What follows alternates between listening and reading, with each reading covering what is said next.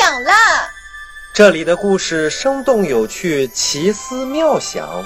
这里的故事贴近生活，饱含启示。火火兔故事城堡即将开启。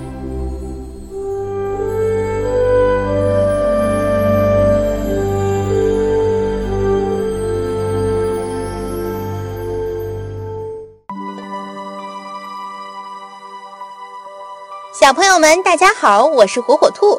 今天我要给大家讲的故事名叫《嘴里的云》。这个云可不是天上的云朵哟，让我们一起来一探究竟吧。哇！火火兔一起床就打了一个长长的哈欠，一朵云从嘴巴里跑了出来。爷爷，爷爷，快帮我抓住那朵云！火火兔连忙喊。爷爷说。让他走吧，他们要开晚会呢，别去抓他了。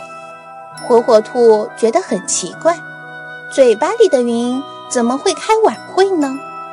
爷爷看着火火兔傻傻的样子，揪了揪他的小脸蛋，说：“是啊，就像小朋友过节一样，一到冬天呀，他们就从嘴巴里跑出来，然后聚在一起。”举行冬天的晚会呢？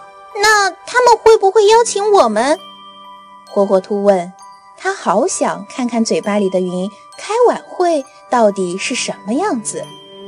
兔爷爷想了想说：“不会的，他们从来不邀请别人。为什么呢？因为那是云的秘密呀。”火火兔觉得好遗憾呐。要是能真正看到云的晚会，会该有多好！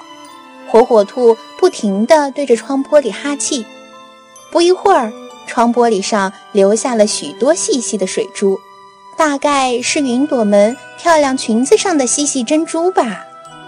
晚上，火火兔睡在了床上，还在想象着云的晚会是什么样子呢？他们会有些什么节目？他们玩得高兴吗？他们是不是也玩猜谜语？真的好想去看看呐！想着想着，火火兔迷迷糊糊的就睡着了。第二天一大早醒来，他惊喜地发现窗玻璃上满是千姿百态的冰花。爷爷爷爷，快来看呀！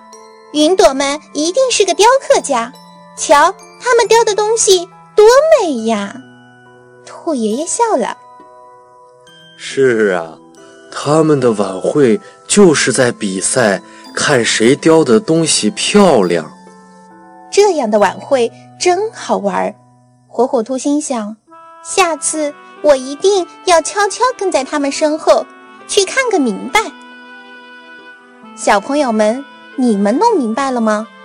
其实火火兔说的云呀，是因为人体呼出的气体含有水汽。其温度比外界温度要高，水汽温度凝结成了固形物，所以就显现成白色的云。